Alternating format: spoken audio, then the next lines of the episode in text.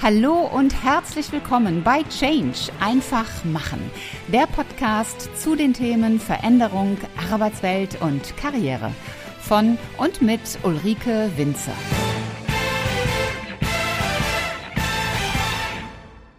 Wir brauchen mehr Spirit für Möglichkeiten. Das sagt die Gründerin Judith Junke. Sie hat ihre Möglichkeiten genutzt und ihr eigenes Unternehmen gegründet. Mit ihrem zweiten Standbein als Empowerment Coach unterstützt sie Menschen auf dem Weg zu beruflichem und persönlichem Erfolg. Heute gibt es den zweiten Teil meines Interviews mit ihr. Du hast, wenn ich das richtig recherchiert habe, einmal in einem Interview über deine Vision gesprochen und hast gesagt, dass ein Kernerfolgsfaktor deine klare Vision war von dem, was du wolltest. Der Altbundeskanzler Schmidt hat ja mal gesagt, wer Visionen hat, der soll zum Arzt gehen. Für dich war das das Entscheidende und wir kennen es ja auch aus dem Marketing. Ähm, inwiefern war das für dich so wichtig und so hilfreich? Ich habe eine lange Zeit ja auch Vision Board Workshops tatsächlich gegeben, weil ich das Thema so relevant finde. Ähm, und die Definition, die für mich am klarsten ist, was ist eine Vision und daraus ergibt sich gleich auch, warum es wertvoll ist, ist zu sagen, es ist eine Abbildung von dir und deinem Leben, deinem Beruf, deinem Umfeld, allem, was du so sein möchtest, projiziert zu einem Zeitpunkt in die Zukunft, während diese Version von dir in der Zukunft immer verbunden ist mit dir im Heute und du jederzeit die Möglichkeit hast, das Ding wieder ein bisschen zu justieren, gerade nach rechts, gerade nach links. Und du hast immer die Verbindung, weil das, was du da hinten als Vision siehst, in einem Jahr, in fünf Jahren, in zehn Jahren, das ist immer nur, wenn wir so ein bisschen in die Quantenphysik und das ganze Universum gucken, das ist eine mögliche Option aus Millionen, die deine Wahrheit und deine, deine Umsetzung werden kann. Und die zu haben, da hinten immer hingucken zu können und zu wissen, das Bild da, ich kann das kreieren, so wie ich das möchte. Und ich bin immer damit verbunden. Das bedeutet, ich kann Schritt für Schritt dahin gehen. Das lässt mich nicht los. Also das hat etwas für mich, was Teil von mir ist. So ein bisschen wie, als ob ich schon mal die Leine rausschmeiße oder den Anker da hinten und so ganz langsam ziehe ich mich daran. Und das ist der Mehrwert, den eine Vision hat. Der gibt mir wie eine Navigation. Hm. Ja, ich vergleiche das immer ganz gerne entweder so mit einem Polarstern ja, ähm, auch schön. der so ein bisschen die Richtung vorgibt. Äh, oder ich vergleiche es halt mit, mit dem Wunschzettel, den wir als Kinder hatten.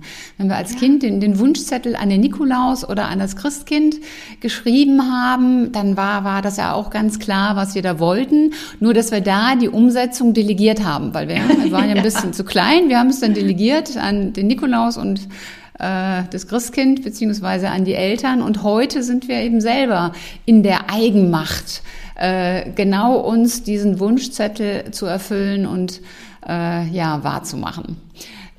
Wenn ich mal in, in deine Zukunft gucke, in, in deine Vision und sagen wir mal zehn Jahre weiter, Judith Junke 2031, wie sieht das aus? Uh, ich sehe ein äh, deutlich gewachsenes Business auf beiden meinen Seiten und äh, die Vision grundsätzlich, warum ich tue, was ich tue. Und darunter fallen beide Dinge. Darunter fällt sowohl das Coaching als auch, warum ich die Blusen größer wachsen lassen möchte und warum sie da sind. Ähm, mir geht es darum, dass Menschen wieder herausfinden, welche Kraft sie haben. Genau das, was du auch gerade gesagt hast, diese Stärke. Ganz, ganz viele Menschen haben das einfach vergessen, wie mächtig am Ende ist auch das Wort, ne? wie kraftvoll und mächtig sie selber sind und in der Lage sind, etwas zu tun. Denn ich bin der Auffassung, dass je mehr Menschen wieder verstehen, was sie selber tun können, wie handlungsfähig sie sind und welche Talente auch in ihnen schlummern, wenn, wenn ich das weiß als Mensch, wenn ich das wieder für mich verankere, dann habe ich automatisch ein höheres Level an Zufriedenheit. Weil dann kann ich mehr bei mir sein, dann kann ich auch zufrieden sein und aus einer Position, aus der ich Zufriedenheit für mich empfinden kann. Das hat auch was mit einer inneren Ruhe im Sinne von Gelassenheit zu tun. Und wenn ich in so einer Position bin, habe ich ganz viel Kraft, um Neues zu kreieren. Dann kann ich kreativ werden. Dann ängstigt mich das nicht, in Neues zu gucken, sondern habe ich diese Kraft und mein Wissen um das Potenzial und die Talente. Und dann kann ich eben in diesen Kreationsmodus gehen. Und wenn, stell dir mal vor, die Mehrheit der Menschen hat das für sich verankert, was dann möglich ist in Unternehmen. Stell dir mal vor, du hast die ganzen Teams und der Großteil der Menschen ist ungefähr auf so einem Level. Was ist denn dann möglich bitte an Innovationskraft, an Kreativität, an Push, an Wachstum und nicht um des Wachstums willen, um die Shareholder zu befriedigen, sondern wirklich um gute Produkte und Dienstleistungen, Unternehmungen weiterzuentwickeln, wenn sie schon da sind. Oder auch auf der anderen Seite ein Gründertum und dieses ganze, diese Haltung darum, anders zu kreieren, ja, und zu wissen, was kann ich denn noch alles gestalten. Und da hängt mein Herz ja immer noch weiter an der Wirtschaft. ich liebe Selbstständigkeit, nicht jeder muss das machen. Wir brauchen halt auch gute Unternehmen und die dürfen aber auch weitergehen. Und wir brauchen halt wieder aus meiner Sicht mehr von diesem Spirit der Möglichkeiten, ohne blind loszulaufen, aber mehr Spirit für Möglichkeiten und Hoffnung, wenn es das vielleicht auch ist, und das Wissen des Einzelnen um, ich kann, ich bin in der Lage. Und das ist so die große Vision, die hinter allem ist. Wenn du mich jetzt fragst, wo bin ich in zehn Jahren, dann bin ich an einem Punkt, an dem ich hoffentlich viele, viele tausend Menschen schon in irgendeiner Art und Weise unterstützt habe, das wieder mehr für sich zu entdecken oder auch in Unternehmen da so ein Saatkorn reingesetzt zu haben, dass das wächst. Hm. Auch ein schönes Bild. Das ist auch ein guter Übergang zu, zu deinem zweiten Standbein. Du arbeitest ja als Transition und Empowerment Coach. Was heißt das? Transition ist klar für mich abgegrenzt von der Transformation. Es gibt ja auch Transformationscoaches. Ähm, Transition ist, wenn du es leicht sagen willst, wie komme ich von A nach B? Und A und B können unterschiedliche Dinge sein. Und das ist für mich umfassender als die Transition. Transition ist für mich, da, die Transformation ist für mich das, was im Innen passiert. Ne, wenn ich auch vorhin sagte, ich muss als Person wachsen, wenn ich in einem Business, beruflich, wie auch immer, größere Dinge bewirken möchte und da wachsen möchte, dann geht das immer nur bis zu einem gewissen Punkt. Und dann ist mein Inneres erst wieder an der Reihe, meine Persönlichkeit, ähm, dass ich verstehe, was noch mehr möglich ist. Und dieses Transition Coaching beachtet beides. Also es beachtet den Menschen im Inneren, was ist da gerade noch, was der nächste Schritt ist, was auch gebraucht ist, um vielleicht das, was die Person im Außen verändern möchte, sei das eine Karriere angestellt weiterzugehen und sie merkt vielleicht, ich komme nicht dahin, wo ich hin will oder eine andere Funktion, eine andere Rolle da drin zu finden. Oder ich habe auch Leute, die bei mir sind, die tatsächlich sagen, ich will in eine Selbstständigkeit, aber ich komme irgendwie nicht rein. Oder ich habe gestartet und krieg's aber nicht irgendwie hoch. Also ich, ich komme nicht weiter, ich stecke fest. Ich sehe zwar theoretisch rational, wo ich hin will und welche Schritte ich tun muss. Ich mache es aber nicht und ich verstehe nicht warum. Und dann ist es immer ein Zusammenspiel von innen und außen. Das heißt, die Transformation ist ein Teil von der Transition? Ja. Ist das richtig? Okay. Ja. Und mir, ich mag diesen ganzheitlichen Gedanken, ne? dass ich, ich muss die Sache und den Menschen immer ganzheitlich angucken. Und dazu gehören eben die Sachen, die innen sind, sei es emotionale Dinge, Glaubenssätze, was auch immer das ist. Genauso auch mit dem, ah, habe ich außen einen guten Plan gemacht, ne? habe ich eine gute Strategie, kann ich noch jemand anderes fragen? Wen brauche ich? Stakeholder Management, alles, was im Außen dazu gehört, um Erfolg zu kreieren, wie auch immer der für die Person aussieht. Und wie grenzt du dann das Empowerment ab? Das Empowerment ist eher so die Art und Weise, wie. Also die Leute, die mit mir schon mal gearbeitet haben, die wissen das. Die lernen bei mir als erstes Erfolge feiern. Mhm. Erfolge feiern. Erfolg ist ein Erfolg ist ein Erfolg. Und das ist was, was das System auch lernt. Das heißt, ich kann, und das ist wieder, das ist was richtig Cooles von unserem Gehirn. Unser Gehirn ist ja clever und manchmal ist es auch gar nicht clever. Und da, wo es nicht clever ist, wo es aber uns dient, ist, das Gehirn kann nicht unterscheiden, ob der Erfolg in Anführungsstrichen groß oder klein ist. Ah, ja. Den Impuls oder die Komponente, die setzen wir nur hinzu in Form einer Bewertung dessen. Das heißt, wenn ich meinem Gehirn sage morgens, mein Tag ist erfolgreich, wenn ich drei Liter Wasser getrunken habe, also um ein ganz banales Beispiel zu nennen, dann kann ich das abends komplett abfeiern und sagen, yes, ich habe drei Liter Wasser getrunken. Und wenn ich das für ein paar Sekunden halte, dann löst das im Körper auf der Neuroebene, löst das die gleichen Dinge aus, als wenn ich ein Sechser im Lotto hätte, wenn ich mir erlaube, das so zu feiern. Also und ich, ich glaube, das ist, das, das ist schon ein Beispiel, wo, wo viele wahrscheinlich versagen werden bei drei Litern Wasser. Ich, äh, ich greife das direkt mal auf. Es können noch zwei sein, es ist vollkommen egal. Auf jeden Fall irgendwas, was komplett machbar ist. Es geht nur darum, die Mechanik zu etablieren im Körper. Und das ist auch, was schon Empowerment ist. Weißt du, das ist ein erster Schritt, den Menschen zurückzugeben, dass sie selber in der Lage sind, unabhängig von allen anderen Dingen, die da sind, Sachen für sich zu kreieren. Und wenn es bei so vermeintlich kleinen Dingen schon beginnen kann, diesen Effekt zu üben, dann ist das ein Riesenhebel nach recht kurzer Zeit. Um dann auch zu sehen, wenn ich es bei kleinen Dingen schon so gut kann, wie ist es dann erst, wenn ich was richtig Großes halt verändere und erfolgreich umsetze. Wer ist denn so deine Zielgruppe im Coaching? Das sind tatsächlich, du hast am Anfang auch das Wort so schön gewählt, ähm, Gestaltungspersönlichkeiten. Das heißt, mein Fokus liegt wirklich darauf, Menschen, und ich differenziere da überhaupt nicht über die Demografie, wie man das vielleicht sonst macht, Männer oder Frauen im Alter von XY, sondern es geht eher darum, äh, um die Bedürfnisse, die dahinter sind. Also wenn es ein Mensch ist, der sagt, ich möchte was für mich in dem Sinne verändern, was mich weiterbringt. Ich möchte wachsen in irgendeiner Richtung oder ich möchte etwas für mich oder für andere optimieren, verbessern durch das, was ich tue. Und das kann in der Selbstständigkeit sein, das kann aber auch angestellt sein, das ist vollkommen egal. Ich habe jetzt gerade einen Klienten, der fertig ist sozusagen und das ist jemand, der angestellt arbeitet und auch schon vorher wusste, die Person möchte angestellt bleiben und möchte aber ihre Rolle in dem Konzern finden weil sich so gefühlt hat, ob sie ihr Potenzial da nicht ausschöpfen kann. Sie hat schon sich selbst in Frage gestellt dort, ob sie dort richtig ist mit allem, was sie so tut als Mensch dort. Und äh, das haben wir einfach neu wieder aufgestellt. Und jetzt äh, ist die Person gerade, Karriere geht gerade steil weiter nach oben, weil da Sachen weggenommen sind und sie eine neue Perspektive einnehmen konnte mit, ah, wo, was sind denn meine Talente eigentlich und wo kann ich die besser einsetzen in dem Gesamtgefüge. Ne? Oder ich habe auch Leute wirklich, die äh, jetzt sagen, ich möchte langsam mein zweites Standbein äh, entwickeln und perspektivisch dann aus der Festanstellung rausgehen. Wie kann ich das gut machen? Und es müssen Leute sein, die auch diesen Drive mitbringen. Also ich möchte mit Menschen arbeiten, die sagen, ich habe eine Entscheidung getroffen und ich will. Ja, mein Job ist es nicht, den Leuten noch beizubringen oder zu sagen, dass sie Ja zu sich selber sagen. Wir können helfen, dass sich das besser anfühlt. Das machen wir. Und das Wie kann ich da hinkommen? All diese Dinge. Die Grundentscheidung muss aber da sein, ich habe für mich eine Entscheidung getroffen, ich will was verändern. Ja, wenn ich die Entscheidung nicht getroffen habe, dann, äh, dann nutzt auch das beste Coaching nichts, denn dann wird man äh, durch das Coaching wirklich nur weiter auf der Stelle laufen und halt nicht nach vorne kommen. Und am Ende sagt man dann, der Coach hat ja gar nichts gebracht. Aber das Originäre liegt dann schon bei einem selbst. Du, du arbeitest ja mit Einzelpersonen im 1 zu 1 Coaching als auch mit Teams in Unternehmen. Gibt es da bei dir so, so Klassiker, also aus deiner Erfahrung, so typische Anliegen, mit denen Klienten zu dir kommen? Ja, der Klass ich glaube, der größte Klassiker, mit dem sich vielleicht auch viele Menschen identifizieren können, das ist jetzt aus dem 1 zu 1, wenn dort Menschen zu mir kommen. Da arbeite ich im so einem 14-Wochen-Programm, Step Up Now heißt es.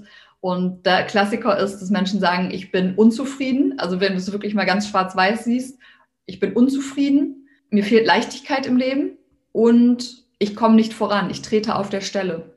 Also das sind so drei Kernaussagen, die ich ganz, ganz oft höre. Ich trete auf der Stelle und ich verstehe nicht warum.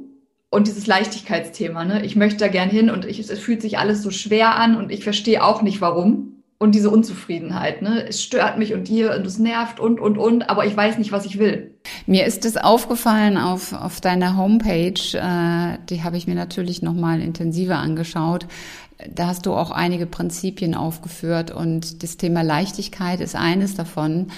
Und da ist meine Erfahrung, und das war auch schon vor Corona so, dass sich Menschen gerade in Deutschland damit sehr schwer tun.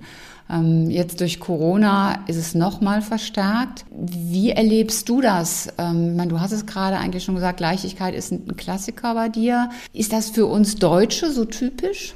Ja und nein. Also meine Erfahrung sagt auch, weil ich, ich habe auch viel Netzwerk im Ausland und dadurch, dass ich selber halt auch in meinen Spanien war, in den USA war, ähm, da halt auch eine andere Perspektive aus den anderen Kulturkreisen gesehen habe. Mm, also das ist meine persönliche Meinung, so ein bisschen mein Fazit, wenn ich auf Deutschland gucke.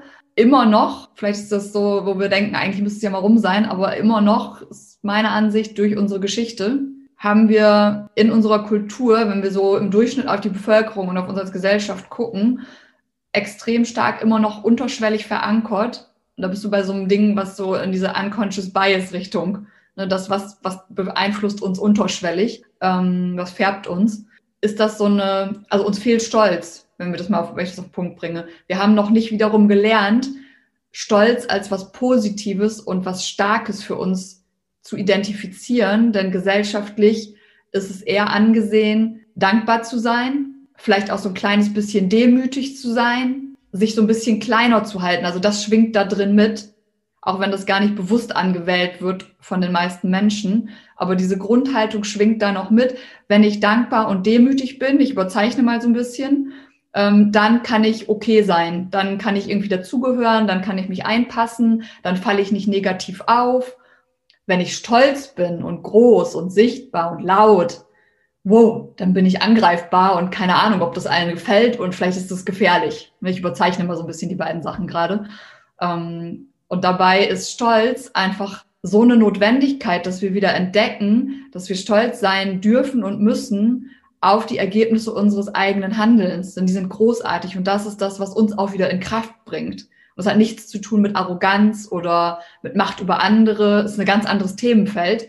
Und das finde ich schwingt so in der Gesellschaft hier mit, was viele Menschen, in, was es denen erschwert, Leichtigkeit zu empfinden, weil das eine geht ein bisschen einher mit dem anderen, da ist dann nächster Mechanismus hinter. Ganz, ganz spannend. Ähm, also ich erlebe, dass, dass wir als Nation stolz sind, wenn Deutschland im Fußball Europameister, Weltmeister geworden ist, was auch immer. Und wenn sie es nicht werden, dann haben wir ganz viele Experten hier, die alle wissen, warum wir es nicht geworden sind. Aber äh, da ist in der Tat was dran. Dieses Thema Stolz äh, ist mir auch nur an dieser einen Stelle wirklich so, so sichtbar. Ähm, an anderen Stellen, wie du sagst, gerade wenn es dann auch um die eigene Persönlichkeit geht, äh, da ist, ist Stolz eher ja so, so unterausgeprägt, als ob Stolz etwas, etwas Schlechtes wäre, etwas, mhm. etwas Falsches wäre. Und ich, ich denke immer, wir, wir gehen zu sehr in dieses äh, zu funktionieren, in Strukturen und in Prozessen zu denken und nach Abläufen zu handeln, anstatt zu sagen, ich mache jetzt mal mein Ding und ich bin auch stolz darauf. Ja, und das ist einfach, das kann ich abschließen dazu, ne, das ist, äh, sind so neurobiologische Grundbedürfnisse, die wir haben als Menschen. Die helfen uns. Und das, dieses, der Stolz, also das ist so eine Achse quasi, auf der das läuft, und da geht es um sozialen Status. Und in der Stolzrichtung geht es um mich als Individuum, dass ich meine Wahrheit sprechen kann, meine Selbstwirksamkeit, all diese Dinge. Und das Gegenstück dazu dann auf der anderen Seite ist, ich will als diese Person, dieses Individuum, so wie ich dort bin, ist eigentlich mein Grundbedürfnis, dass ich so, wie ich dort bin, auch in einem sozialen Gefüge akzeptiert bin und dazugehöre. Ob das die Familie ist, der Job ist, der Freundeskreis, egal, irgendein soziales Gefüge, dem ich mich zugehörig fühlen möchte, weil das Bedürfnis habe ich ja auch. Ich möchte ja nicht allein sein als Mensch. Und äh, das auszubalancieren, oft passiert dann, dass wir gelernt haben, wir können uns irgendwo in das Gefüge einbringen, allerdings um den Preis nenne ich es mal, dass ich mich ein Stück verbiegen muss, damit ich nicht so bin, wie ich bin, weil ich vielleicht dann zu laut bin, zu stolz bin, zu was auch immer bin. Und das funktioniert dann da drin nicht. Also lerne ich, ich kann lieber nicht stolz sein, weil dann ecke ich vielleicht an. Deswegen bin ich lieber ein bisschen zurückhaltender und dankbarer und dann kann ich mich gut einpassen. Und das wieder mehr auszubalancieren, das ist irgendwie so, so ein guter Weg, um das wieder in eine andere Richtung zu drehen, im Positiven. Ich möchte noch einen zweiten Satz von, von deiner Homepage nehmen, der mir aufgefallen ist und der heißt Wertschätzung für Wertschöpfung. Was man ja so kennt, ist Wertschöpfung durch Wertschätzung, aber dass man auch für die Wertschöpfung an sich Wertschätzung aufbringen sollte und dass das schlau ist. Das habe ich so punktuiert noch nie irgendwo gelesen. Warum ist das aus deiner Wahrnehmung so wichtig? Wertschätzung, wenn wir die als Mensch, so wie wir die wahrnehmen, wenn wir Wertschätzung bekommen und das Level davon, das bedingt ganz, ganz direkt, also mit direkter Korrelation, bedingt das unsere Bereitschaft, etwas zu tun. Besonders auch, also wenn ich es im unternehmerischen Kontext mir angucke, es bedingt, wenn ich wertschätzend mit meinen Mitarbeitern umgehe, habe ich eine direkte Korrelation dazu, wie bereit die sind, Dinge umzusetzen, die ich ihnen gebe als Aufgabe. Und je weniger Wertschätzung jemand gefühlt empfängt, und das hat sehr viel mit der subjektiven Wahrnehmung zu tun, denn jeder benötigt das möglicherweise auf eine andere Art und Weise, da wird es dann ein bisschen komplexer, aber so von der Basis her, ähm, je weniger gefühlt, gefühlte Wertschätzung ich empfange, desto weniger bereit bin ich etwas zu tun und desto schneller bin ich frustriert, stumpfe ab und erbringe, wenn ich es mal schwarz-weiß definiere, keine Leistung. Nicht um der Leistung wegen, aber einfach um des Outputs, der vielleicht auch Spaß macht. Und da bist du wieder bei der Wertschöpfung, weil was brauche ich denn im Unternehmen? Wir sagen das ja so oft, wir leben es nur manchmal anders oder nicht. Unsere Mitarbeiter sind ja das Humankapital und das ist das größte Kapital, was ich habe. Ja, das ist ein Asset, also es ist ein Anlagegut mit Wert und da steckt das ja auch drin. Und wenn ich da Wertschätzung reingebe, habe ich eine riesen Hebelwirkung auf Produktivität und auf Wertschöpfung, weil Leute bereit sind, die sind dann auch schneller etwas zu tun. Nicht, weil jemand mit einer Stoppuhr daneben steht, einfach weil sie Dinge aus einer Freude heraus machen und nicht aus einem Zwang heraus. Das macht die zufriedener, glücklicher, erfüllter. Dann fühlen die sich da drin, als ob sie einen guten Beitrag leisten. Und das wiederum hat Auswirkungen auf meine gesamte Produktivität und auf eben die Wertschöpfung, die ich rausbekommen kann, egal was ich anbiete oder egal wie mein Geschäftsmodell ist. Und deswegen finde ich das so einen extrem wichtigen Startpunkt. Und das ist halt auch eins der Credos, weswegen meine Lieferkette bei den Blusen so ist, wie sie ist. Wir produzieren halt in Portugal und haben Stoffe aus Österreich und ich habe Lager in Deutschland und all diese Dinge. Und ich bin auch in der Manufaktur schon ein paar Mal gewesen, um zu gucken, wie werden die Leute da eigentlich behandelt. Und der schönste Moment da, und das ist genau so ein Beispiel, ich habe halt dort gefragt damals, ob es okay ist, dass ich da auch Bilder mache und ein paar Videos aufnehme und habe aber auch erklärt, warum ich das mache, wofür ich das machen möchte. Und zwar, um dem Endverbraucher wieder zu vermitteln, wie viel Zeit es auch kostet und wie viel Wertschöpfung wirklich passiert, damit jemand so ein Produkt anziehen kann. Und ich habe den Leuten dann erklärt, hey, ich möchte anderen Menschen zeigen, was ihr hier Tolles macht, wie viel Arbeit ihr hier reinsteckt und wie viel Liebe auch, damit überhaupt so ein Produkt entstehen kann, wie viel Wert dahinter steckt. Die haben Leuchten alle in den Augen gehabt, gesagt, natürlich, bitte mach so viele Videos, wie du möchtest. Wir möchten, dass das in die Welt getragen wird, dass das gesehen wird. Das ist auch das Spannende zu dem, was du vorhin erzählt hast von dem einen Influencer von außen, der sagte, warum sind die denn so teuer? Und teuer ist ja nur wirklich relativ. Also ich finde find die jetzt nicht so teuer ähm, dass gleichzeitig auch so eine Erwartungshaltung da ist, äh, eine Bluse darf nur 29,90 Euro kosten, aber sie muss natürlich hochwertig sein. Sie muss in Fabriken produziert sein, wo ja die Menschen die tollsten Arbeitsbedingungen haben. Und das funktioniert eben nicht bei einem Preis von 29,90. Äh, auf der einen Seite eben dieses Anklagen, dass da so viele schlechte Arbeitsbedingungen auf der Welt sind, aber andererseits eben nicht bereit sein, die guten Arbeitsbedingungen zu fördern. Und äh, in dem Moment, wo du das dann auch per Video und Bild festhältst und zeigst, ähm, dann produzierst du gleichzeitig die Wertschöpfung und Wertschätzung bei den Menschen, die daran arbeiten, aber auch bei denen, die nachher deine Kunden sind. Ja, und wir haben, das ist ganz interessant, äh, auf unserem Pinterest-Kanal von den Blusen, das meistgeklickte Video ist tatsächlich so ein, ich glaube, es sind 15 Sekunden oder so, wo wir gezoomt haben auf, wie die Knöpfe angenäht werden. Das ist total abgefahren also Menschen gucken schon auf so Kleinigkeiten und ähm, sind dann auch bereit zu verstehen, ah, so wird das gemacht, so funktioniert das. Ne? Und dieses Wertschätzungsthema, das ist was, was ich halt auch schon sowohl in meinem Angestelltenjob gelebt habe, wenn Menschen in Projekten mit mir gearbeitet haben oder irgendwo für mich, für diesen Vertriebsjob was mit abliefern mussten, was auch immer. Die wussten, es wird Arbeit und sie wussten aber auch, es wird Spaß machen, es wird okay sein. Und deswegen sind Menschen auch immer gerne gekommen, wenn ich gefragt habe, pass auf, ich brauche was. Dann sagen sie, ja, okay, komm, es ist viel, aber alright, weil du es bist. so, und das ist ein großer Unterschied. Judith, ich frage zum fast Ende eines Gesprächs immer nach drei konkreten Tipps, damit äh, der Zuhörer nicht nur sagt, boah, was war das für ein tolles Gespräch mit so vielen Impulsen, sondern dass er auch direkt loslaufen kann und konkret auch etwas damit macht und tut und umsetzt. Wenn jemand jetzt in so einer Situation ist, dass er sagt, ich möchte einen beruflichen Veränderungsschritt machen, also zum Beispiel so wie du 2018 gesagt hast, ich gründe jetzt. Es muss ja nicht eine Gründung sein, es kann ja auch ein anderer beruflicher Veränderungsschritt sein. Hast du drei konkrete, pragmatische Tipps, was sollte er oder sie tun? Tatsächlich fühlen, und ich sage bewusst fühlen, was möchte ich eigentlich? Also was ist, was ist das, was der Antrieb hinter dem, dass ich mich verändern möchte? Sich klar werden über das, A, ganz auf das erste Impuls, ja, ich will weg von etwas. Das ist im ersten Impuls auch okay. Und danach aber auch sich die Frage zu stellen, zu was will ich denn eigentlich hin? Und das ist eine kurze Übung. Das ist der erste Tipp, den man dazu machen kann. Jemand, der jetzt gerade zuhört, wenn du verstanden hast, ah, ich will hinzu, das muss kein Essay werden, da reicht ein Satz. Und dann zu hinterfragen, warum will ich das denn? Und was wäre, wenn ich das hätte? Und mach das dreimal nacheinander mit den Antworten danach, bis du unten so ein bisschen ankommst an so einem Kern, wo du verstehst, ah, mir geht's um eine Unabhängigkeit oder mir geht's um eine Zufriedenheit oder mir geht's um mehr was auch immer. Dann hast du Klarheit für dich. Also das ist Tipp eins, Das einmal dir bewusst zu werden, warum du das willst und was du da konkret willst.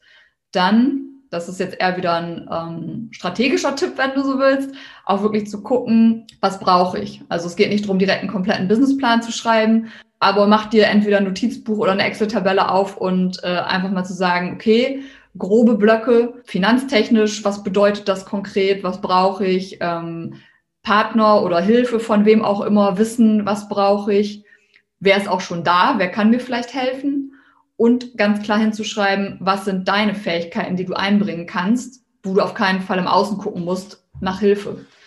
Also das schon mal klar zu haben, ah, okay, was ist mein Setup eigentlich, von dem ich gerade aus starte? Bringt auch Klarheit und auch Freude, weil es zeigt, was schon alles da ist. Mm, und der dritte Tipp, mach eine Pause, bevor du von A zu B direkt überspringst. Ich habe damals direkt nachdem ich gekündigt habe, ich mit meinem Mann zwei Wochen in Urlaub gefahren. Ja, und erst gut. danach bin ich gestartet. Also gönn dir einen kurzen Zwischenstopp und atme. und, und dann kannst du Vollgas losgeben. Das finde ich, finde ich ein guter Tipp, weil ich sage auch immer, man muss auch eine gewisse Zeit haben, das Alte loszulassen und sich da so ein bisschen von zu verabschieden, damit man es dann eben nicht mehr im Neuen mental noch mit sich herumschleppt, sondern dass es dann auch wirklich halt abgeschlossen ist. Ja, großartig. Zum richtigen Abschluss habe ich drei Fragen, die wirklich alle meine Gäste bestellt, äh, gestellt bekommen. Und die bekommst natürlich auch du gestellt. Erste Frage, warum bist du gut? Uh, jetzt haben wir gerade wieder so ein Niesen im Hintergrund und wer den Podcast schon länger hört, weiß, dass mein Hund sich da wieder bemerkbar macht. Also fragen wir trotzdem nochmal, warum bist du gut in dem, was du tust? Weil ich das voll im Herzen tue, weil ich es aus einer guten Intention tue und immer darauf bedacht bin, das Bestmögliche für den Menschen oder auch für mich oder für wen auch immer es gedacht ist, zu erzielen, um eine Verbesserung zu erzielen. Und weil das der Fokus ist, weil es immer um die Sache und um den Menschen geht. Deswegen bin ich gut in dem, was ich tue. Hast du ein persönliches Motto, ein Leitmotiv? Es ist tatsächlich die Wertschätzung für Wertschöpfung. Sehr cool.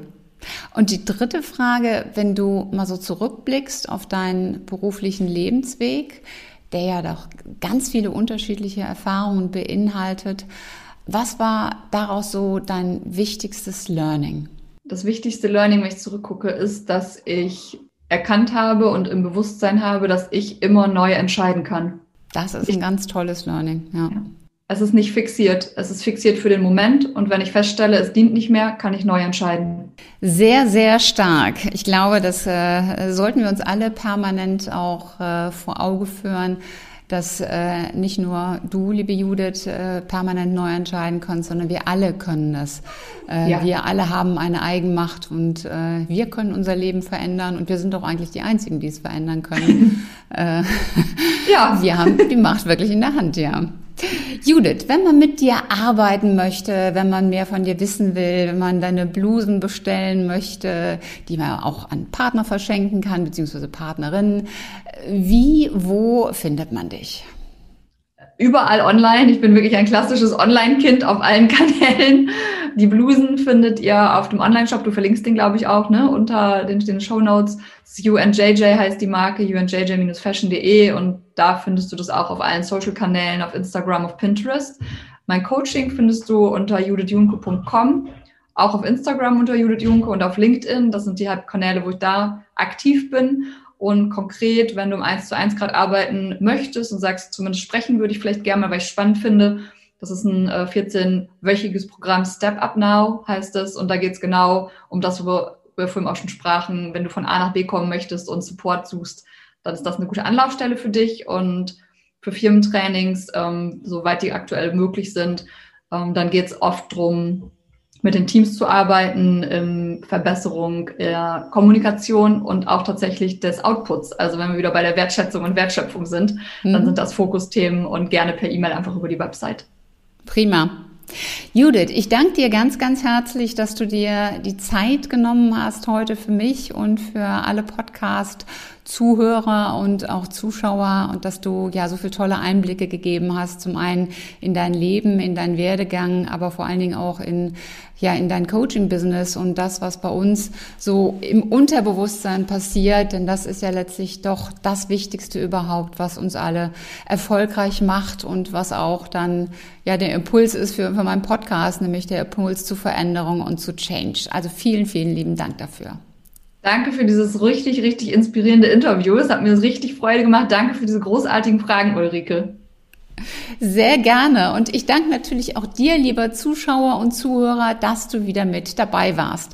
Wenn du Menschen kennst, für die diese Folge interessant ist und die Themenvielfalt, die war so klasse. Ich glaube, du kennst mit Sicherheit jemanden. Dann teile die Folge gerne mit ihm oder ihr. Und ich freue mich natürlich sehr, wenn du auch beim nächsten Mal wieder mit dabei bist.